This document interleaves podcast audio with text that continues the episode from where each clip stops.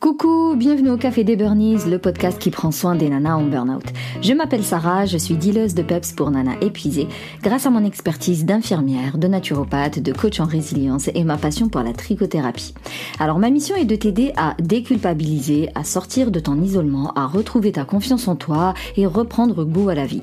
Du coup, chaque semaine, que ce soit en solo avec une nana inspirante, on parlera dévalorisation, échec, harcèlement, mal-être, mais aussi résilience, espoir épanouissement, reconversion et bien sûr trichothérapie. Si tu veux faire le point sur tes euh, points forts, tes, euh, tes, failles, tes qualités, tes, excès pour pas dire tes défauts, euh, je t'invite à faire l'exercice avec moi en live ce mercredi 29 novembre à 20h30. Ça se fera en live, en visio dans, dans mon espace Safe Place. Donc si jamais voilà, t'écoutes ce podcast bien après le, le mercredi 29, c'est pas grave, rejoins quand même la Safe Place pour pouvoir pouvoir assister aux prochains exercices. Maintenant, détends les épaules, cohérence cardiaque et profite pleinement de cet épisode.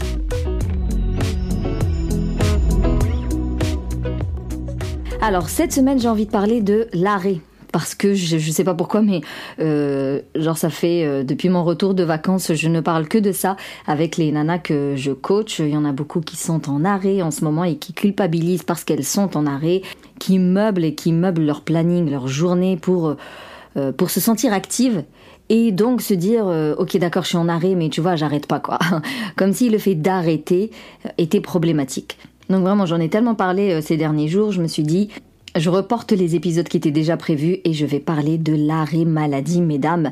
Qu'est-ce que ça veut dire l'arrêt maladie et comment faire pour bien vivre son arrêt maladie et surtout comment faire pour profiter de son arrêt maladie, réellement prendre soin de soi, se reposer, dormir et compagnie pendant son arrêt maladie. Parce que vous le savez que le repos est essentiel pour, euh, pour vous remettre d'un burn-out. Vous savez que vous avez besoin d'avoir un, sommeil euh, réparateur. Vous savez qu'il vous faut euh, des siestes. Vous savez qu'il vous faut bien manger, bien vous détendre, bien vous relaxer, faire le plein de sérotonine. Enfin, je veux dire, la théorie, vous l'avez. Il n'empêche que déjà pour la plus, pour une grande majorité, il a fallu vous arrêter de force, sinon vous repartiriez au boulot euh, au bout d'une semaine d'arrêt ou peut-être deux semaines d'arrêt. Heureusement que certains médecins insistent pour dire non non non c'est trop tôt, restez là où vous êtes. Et en plus, une fois que vous êtes en arrêt, culpabilité, honte on va pas se mentir euh, par rapport euh, au boulot, comment vous êtes perçu. Voilà, vous vous dites maintenant tout le monde sait que je suis arrêté à cause d'un burn-out, tout le monde sait que je suis chez moi certainement sous antidépresseur. Tout le monde sait que je ne vais pas bien et que c'est en lien avec mon boulot ou avec mes enfants, mais voilà. Tout ce que tu caches depuis euh, des semaines, voire des mois, est à la vue de tout le monde, et donc il y a cette gêne, il y a cette honte d'être jugé, et ce qui est tout à fait normal, surtout dans la société dans laquelle on vit, où la critique est ultra facile et où le regard de l'autre est très imposant. Il y a aussi la pression financière. Euh, bah, des fois, on peut pas se permettre d'être trop longtemps en arrêt, surtout si, euh, en fonction des secteurs, bah, la Sécu, elle prend que euh, tant de pourcentage pendant tant de temps. Enfin bref, il y a, cette pression de, il faut bien payer les charges et compagnie. Donc, mais sincèrement, de, ce que j'entends, de ce que je vois, la plus grosse raison pour laquelle vous vivez mal votre arrêt, c'est votre incapacité à être inactive, votre incapacité à poser vos fesses quelque part et à ne rien faire du tout, votre euh, euh, capacité à comprendre qu'il est nécessaire juste de m'allonger et de fermer les yeux. Pas forcément dormir, pas forcément écouter un podcast pour euh, prendre des conseils, pas forcément faire de la sophro, pas forcément être dans le rendement, quoi, pas forcément en mode je fais quelque chose. Je peux tout simplement être allongé, fermer mes yeux et euh, me concentrer sur ma respiration et euh, éviter que des parasites, des, pensées parasites viennent euh, me chambouler. Et pour revenir à ce problème lié à la perception de soi ou à l'image de soi par rapport aux autres, c'est-à-dire le fait de se dire ah maintenant que je suis en arrêt, ils savent pourquoi je le suis, donc ils me voient comme une fragile, eux ils ont su surmonter la pression, moi j'y suis pas arrivée, blablabla. Je voulais vraiment faire un petit point sur les chiffres parce qu'il y a que ça de vrai. en réalité, on a tous des, des, impressions, des a priori, et quand on fait un burn-in ou un burn-out, clairement, on est dans, on est tellement envahi par nos idées négatives que forcément on, se lynche matin, midi et soir et c'est nous les fautifs, c'est à cause de moi, c'est à cause de moi. Donc je me suis dit peut-être euh, une petite euh, statistique pour pour constater l'état des arrêts en France. Donc la stat que je vais te partager, c'est celle de 2022. Selon le baromètre de l'absentéisme au travail de Malakoff Humanis, il y a quand même 42% des salariés qui se sont vus prescrire au moins un arrêt maladie, alors qu'en 2021, euh, il y en avait que 38. 38%. Alors c'est sûr, on est euh, post-Covid, il n'empêche que les arrêts n'ont pas pour motif le Covid, ils ont pour euh, motif psychologique ou burn-out. Euh, c'est ceux-là en fait qui ont augmenté. Et t'as pas besoin de faire 20 ans dans une boîte pour pouvoir être légitime de poser un arrêt maladie, parce que quand on voit les chiffres, encore une fois, 46% des, personnes qui ont des, des, arrêts voilà, pour motif psychologique, c'est des jeunes de 18 à 34 ans. Bien évidemment, les femmes, c'est ceux qui se, qui s'arrêtent le plus. On a genre 48% pour les femmes contre 37% pour les hommes. Et encore une fois, c'est pas parce qu'on est plus fragile, pas du tout, mais parce que, euh, je pense que maintenant, en écoutant mon podcast, tu l'as compris, la femme dans notre société, elle a une double journée, elle a plus de responsabilités, elle a plus de tâches, euh, de tâches physiques, quoi, de tâches à effectuer, elle a plus de charge mentale. On lui en demande beaucoup. Si elle est solo, c'est elle qui a les enfants. Si un enfant euh, euh, handicapé ou qui a une, un besoin bien particulier, bah, c'est elle qui, qui va s'en occuper. Donc, tout ça fait que c'est la femme qui, qui va être plus euh, susceptible de faire un burn-out et c'est celle qui est plus susceptible de s'arrêter. Et en plus, généralement, elle est jeune parce qu'elle a entre 18 et 34 ans. Donc vraiment, on sort un peu de, de, cette caricature du burn-out où il faut avoir 55 euh, ans, avoir fait 30 euh, ans dans une boîte, avoir élevé ses enfants jusqu'à ce qu'ils soient adultes. En plus, si ça se trouve, elle en a 4. Voilà. Il n'y a pas de case à cocher pour euh, euh, avoir droit, entre guillemets, à un arrêt maladie. Si un professionnel de santé conventionnel dit que vous avez besoin de vous arrêter, alors vous avez besoin de vous arrêter. Et vraiment, j'insiste là-dessus. Hein, euh, le stress au travail est particulièrement marqué chez les salariés de moins de 30 ans, dont 52% se sentent épuisés.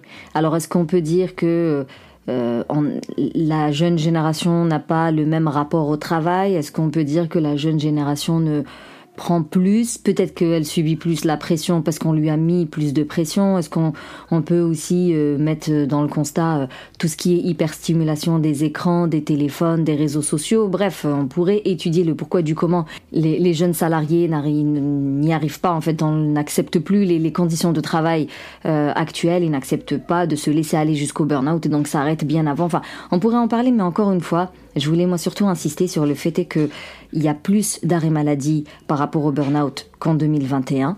Euh, il y a plus d'arrêts maladie par rapport au burn-out chez les jeunes entre 18 et 34 ans et il y a plus d'arrêts maladie par rapport au burn-out chez les femmes. Donc aujourd'hui, est-ce que peut-être tu as besoin d'entendre ces chiffres-là pour te dire ok d'accord, donc j'ai le droit d'être en arrêt? Mais normalement, même sans ces chiffres-là, si un médecin, si un psychologue, un psychiatre, ton médecin du travail te dit que tu as besoin d'un arrêt maladie, c'est que tu as besoin d'un arrêt maladie et que aujourd'hui euh, certainement tu culpabilises parce que euh, tu ne sais pas prendre soin de toi, que t'as pas l'habitude de prendre du temps pour toi, que tu as toujours carburé toute ta vie et donc aujourd'hui tu te retrouves avec beaucoup de d'espace en termes de temps et, de, de, place aussi, que tu dis attends mais pourquoi est-ce que je suis en arrêt euh, C'est pas normal, normalement je devrais aller carburer comme les autres. Certaines pourraient se sentir un peu comme si elles abandonnaient leur famille parce que bah, on leur dit il faut vous allonger, il faut dormir, euh, il faut penser à vous, il euh, faut bien que vous mangiez bien, euh, que vous bougiez bien. Et donc bah, tout ce temps que vous prenez pour vous, forcément c'est du temps en moins pour les autres. Et donc vous pouvez aussi vous dire, euh, oui, t'as vu, je m'occupe plus de mes enfants, euh, ou je m'occupe plus de telle personne ou telle personne, et puis mes collègues, ils prennent ma charge de boulot, pourquoi je suis juste allongée dans mon lit alors que mon collègue, il bosse pour deux. Et quand tu vois que dans notre société, une femme, elle doit être au top tout le temps et partout, encore une fois, tu te dis, euh, pourquoi ma voisine, elle, elle arrive à, gérer la famille, le boulot et les associations, alors que moi, euh, je suis en train de comater sous ma couette? Donc il y a aussi cette pression sociétale qui te rend cet arrêt maladie très difficile, mais on revient toujours soit au regard de l'autre, euh, soit à la culpabilité. Soit au lâcher prise. Lâcher prise dans un monde où il faut être constamment euh, connecté, productive, euh, dans le rendement, dans le faire, euh, dans le enchaîner, dans le anticiper, dans le optimiser. voilà, faut se reposer, c'est trop bizarre. Donc toi, quand tu es en arrêt, bah, ça te semble vraiment de la perte de temps et tu as beaucoup de mal à euh, juste ne rien faire, du coup, qu'est-ce que tu vas faire? Eh ben, tu vas aller nettoyer le garage, laver les fenêtres, faire le tri dans les vêtements, euh, euh, refaire les travaux de ta cuisine. Et, c'est vraiment des, exemples concrets, enfin véridiques là, ce que je vous partage. C'est elles, blindent leur journée du matin au soir de manière à ne jamais se sentir inactives, parce que le fait d'être inactive leur rappelle qu'elles sont en arrêt et donc, bah, ça vient enclencher toute la culpabilité, euh, les peurs euh, et, compagnie. Le truc, c'est que si aujourd'hui vous êtes en burn-in ou en burn-out, c'est justement parce que vous vous êtes euh, surblindé de, tâches, euh, parce que vous vous êtes surchargé, parce que vous vous êtes suradapté et parce que vous n'arriviez pas à avoir des temps pour vous, des temps de pause, des temps de repos. C'est ça qui vous a, enfin, c'est ça. Voilà, je généralise, hein, vous voyez ce que je veux dire, mais je veux dire, c'est ça qui a mené vers le burn-out. Donc, si pendant ton arrêt, tu fais exactement la même chose, c'est mathématique, j'ai envie de dire, c'est pas pour demain que tu vas remonter la pente, c'est pas pour demain que tu vas retrouver ton énergie, c'est pas pour demain que tu vas recharger tes batteries, c'est pas pour demain que tu vas retrouver ton dynamisme et ta joie de vivre. Rappelle-toi que la charge mentale euh, qui était là tout au long de, de, la phase 1, de la phase 2 et peut-être de la phase 3 du burn-out pour certaines, elle va pas disparaître du jour au lendemain. Quand tu vas te mettre en arrêt, cette charge mentale, elle va pas pouf comme ça euh, partir, euh, faire ses valises et ne plus jamais revenir. il faut du temps. Et c'est une compétence comme une autre vous avez besoin d'apprendre à euh, alléger votre esprit, alléger euh, vos journées, euh, faire le minimum vital, accepter que vous devez porter uniquement ce qui est de votre responsabilité et que vous devez donner les, les, autres responsabilités aux personnes concernées. Prendre soin de soi, ça reste une compétence en soi. Faire une sieste, c'est une compétence. Se balader sans raison, c'est une compétence. Vraiment, c'est de l'apprentissage un, apprentissage tout bizarre qu'on n'a pas fait euh, quand on était petite, euh, ni au lycée, euh, ni personne ne nous en a parlé quand on a commencé à bosser. Il n'empêche qu'aujourd'hui, tu sais que tu as besoin d'apprendre, à prendre du temps pour toi et apprendre à te la couler douce en fait. Mais ça va pas venir comme ça tout seul. Et c'est pas parce que tu vas le répéter devant ton miroir que ça va se concrétiser. Vraiment, il est crucial de travailler sur la déculpabilisation, sur le fait de de, déléguer certaines tâches. Donc euh, travailler sur la notion de euh, ils vont pas savoir le faire, ils vont pas vouloir le faire, j'ai déjà essayé, ça n'a pas marché. Euh. enfin bref, il y a, tout un tas de, de, raisons qui font qu'aujourd'hui tu, tu vas absolument tout faire et, tout contrôler, donc il faut travailler là-dessus. Il faut aussi revoir un peu tout le modèle de la famille, le soutien de la famille, apprendre aussi à demander de l'aide, à accepter l'aide qui t'est proposée il y a un gros travail sur soi en fait. Euh, pour bien vivre l'arrêt maladie, je vais te partager hein, d'autres d'autres exercices à faire pour bien vivre ton arrêt maladie, mais encore une fois, je ne veux pas te vendre du rêve, c'est-à-dire que le plus difficile, c'est de travailler sur ton état d'esprit, sur ton mindset et sur tes croyances limitantes. Et ça, c'est pas quelque chose qu'on peut faire tout seul. Voilà, il y a beaucoup de choses qu'on peut faire tout seul, mais travailler sur soi tout seul, je c'est pas possible. Tu fais ça soit avec, euh, par exemple, avec moi, ou avec une thérapeute, ou avec un, une psychologue. Et des fois, faut faut faut euh, accumuler les trois parce que bah, tout dépend où est-ce que tu en es aujourd'hui dans ta vie, tout dépend sur quoi tu dois bosser, sur combien de de croyances tu dois bosser tout dépend euh, euh, l'armure que tu t'es faite autour de toi, tout dépend euh, ta résistance au changement. Donc, mais clairement toute seule, c'est pas possible. Euh, même, par exemple, moi j'ai euh, une formation à 47 euros où vraiment les exercices, c'est les exercices que j'utilise avec absolument toutes mes coachées. C'est juste que t'es pas coaché pendant cette formation-là. Et ben je sais que c'est difficile. Et c'est pour ça que euh, même si t'es pas coaché en live, je dis toujours aux filles, il faut m'envoyer des mails, il faut m'envoyer des dans la safe place, il faut écrire dans le feed pour que tout le monde lise la question, que tout le monde réponde, parce que un travail sur soi en solo, c'est impossible. Je vais pas vous mentir, ça ne se fait pas. Par contre, euh, voilà, si vous n'avez pas le budget d'un coaching, c'est pas grave. Prenez des petites formations et utilisez le, support, utilisez le, service client entre guillemets. Euh, euh, écrivez en fait, demandez, posez des questions, interagissez, allez dire voilà j'ai essayé de faire cet exercice mais j'y arrive pas, est-ce que tu peux m'aider? Parce que toute seule c'est compliqué. Ceci dit, ça reste toujours mieux que rien, à savoir comme on dit, un c'est toujours mieux que zéro. Mais après il y a des choses que tu peux faire en parallèle, à savoir pour éviter peut-être de te disperser, de faire 15 000 choses en même temps, eh ben, prendre une feuille A4, écrire lundi, mardi, mercredi jusqu'au dimanche, mettre les horaires et placer euh, toutes les activités fixes qui reviennent comme ça tous les jours, voir combien de temps il te reste et venir placer euh, bah, des actions en priorité. Les actions en priorité, c'est quoi? C'est aller faire des courses pour me faire à manger correctement. Euh, ça allait euh, préparer euh, ma chambre, faire en sorte que mon dodo se passe bien. c'est aller, c'est plutôt planifier une marche ou un atelier à l'extérieur ou une activité sportive ou du tricot ou de la lecture. C'est-à-dire dans le temps qui te reste, une fois que tu as enlevé déposer les enfants si t'en as, une fois que t'as enlevé, je sais pas moi, une heure de, ménage par jour, parce qu'il faut pas en faire plus, hein, t'es en arrêt maladie, une fois que t'as enlevé je sais pas, les moments où tu prépares les repas, voilà, les trucs de tous les jours. Une fois que tu as placé tout ça, il va y avoir du vide. Dans ce vide, en priorité, tu viens placer des activités de bien-être, de détente et de remise en forme. S'il te reste du temps, bah, soit tu te dis, ok, bah, il me reste du temps et je vais rien faire.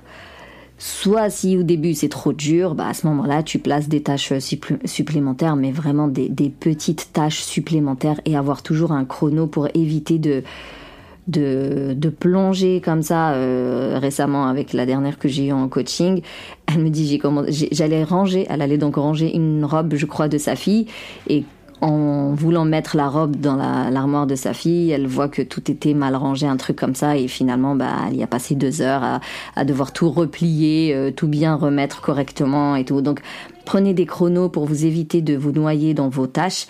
Alors peut-être que euh, cet exercice avec la feuille A4, ça fait un peu scolaire, mais au moins tu auras une idée réelle du temps que tu passes à faire des tâches domestiques ou administratives de la maison, en tout cas à meubler. Tu vas te rendre compte que tu meubles tes journées pour les meubler et qu'en réalité t'es pas obligé d'en faire autant et surtout rappelle-toi que si tu fais un burn-out c'est parce que tu en faisais autant. Donc si tu répètes les mêmes schémas, forcément tu ne peux que aggraver ta situation parce que pour l'instant toi tu as besoin de recharger tes batteries pour repartir de plus belle, tu vois, pour reprendre ta vie en main non seulement euh, tu t'empêches de, recharger tes batteries bah, parce que tu continues à dépenser énormément d'énergie et mentale et physique, mais en plus tu vas juste ralentir davantage le cheminement, le rendre encore plus long, devoir recommencer à plusieurs fois. Vraiment, tu te tires une balle dans le pied, clairement. Pense toujours à mettre en priorité une fois que tu as mis euh, les tâches, euh, encore une fois, régulières, tu vois, un peu comme les charges fixes, quoi, donc les tâches qui reviennent tous les jours ce qui te reste comme temps en priorité, tu mets tout ce qui concerne euh, ton hygiène alimentaire et ton hygiène de vie, donc des exercices de relaxation, des exercices de, sophrologie, des exercices de yoga, du sport, euh, de la promenade, de la lecture, euh, du tricot, de la peinture, des, des puzzles ou des temps avec la famille, des temps avec les amis pour avoir ce fameux réseau de soutien parce que encore une fois, toute seule, ça ne marche pas. Toute seule, euh, vous allez avoir beaucoup beaucoup de mal à sortir du burn-out. Euh, si en plus au début vous pouvez pas faire appel à un professionnel, alors profitez de votre votre environnement. Bah, ils vont jamais remplacer des coachs et des thérapeutes, hein, mais c'est toujours encore une fois, un, c'est mieux que zéro. Du coup, euh, allez voir des amis, euh, allez voir de la famille ou rejoignez des groupes de soutien, des, même des forums en ligne. La Safe Place, elle est là pour ça. Euh, ou s'il y a des ateliers autour de chez vous, faites-les. S'il y a des, des, cercles de parole autour de chez vous, faites-les. Sortez de chez vous et allez voir un peu d'autres personnes qui vivent les mêmes choses que vous, histoire de, de pouvoir partager, euh, véhiculer la parole, partager, prendre, déposer, être soutenu, mais soutenir en échange parce qu'on a besoin des deux, nous sommes des animaux sociaux, rappelez-vous. Donc, euh, si je devais euh, résumer cet épisode, vous êtes en arrêt maladie. Un arrêt maladie, c'est un arrêt, arrêt, maladie. Donc, certes, le burn-out n'est pas considéré comme une maladie, mais ça reste un syndrome. Donc, c'est un ensemble de symptômes. Pour une partie, vous êtes sous antidépresseurs, sous anxiolytiques, donc faut laisser déjà le temps à ces médicaments de faire effet. Des fois, faut revoir la posologie plusieurs fois. Donc, déjà, il faut du temps. Comprenez que euh, deux semaines d'arrêt maladie ne suffiront jamais. Comprenez aussi que six mois d'arrêt maladie, mais en mode je refais les peintures de chez moi, euh, j'arrête pas du matin au soir, c'est vous tirer une balle dans le pied parce que ça vous empêche de vous remettre de votre épuisement et euh, surtout pour réellement bien vivre un arrêt maladie, il va falloir bosser sur des croyances limitantes. Et pour bosser sur des croyances limitantes, vous avez besoin de professionnels parce que c'est pas quelque chose que vous pouvez faire toute seule. Mais en parallèle, vous avez besoin de recharger vos batteries, donc bien manger, euh, faire des, techniques de relaxation, du journaling, de la promenade, du vision board, vraiment des routines self-care en fait. Euh, comme ça, on va dire, vous faites moite-moite. Il y a une partie où je fais le ménage parce que ça me donne euh, l'impression d'être active. Je justifie mon arrêt maladie comme ça, ok d'accord, c'est pas grave, mais au moins en parallèle, à côté, dans l'autre moitié de la journée, vraiment privilégier les siestes, les repos euh, et, et, les activités créatives pour avoir un peu de sérotonine, pour vous faire du bien, parce que c'est seulement comme ça que vous allez pouvoir recharger vos batteries. Et par la suite, va falloir apprendre à déléguer, à lâcher prise, et tout ça, clairement, ça vient, euh, euh, ça vient lors d'un travail sur soi, lors d'un travail de connaissance de soi, de réajustement, de recadrage qu'on fait avec un professionnel.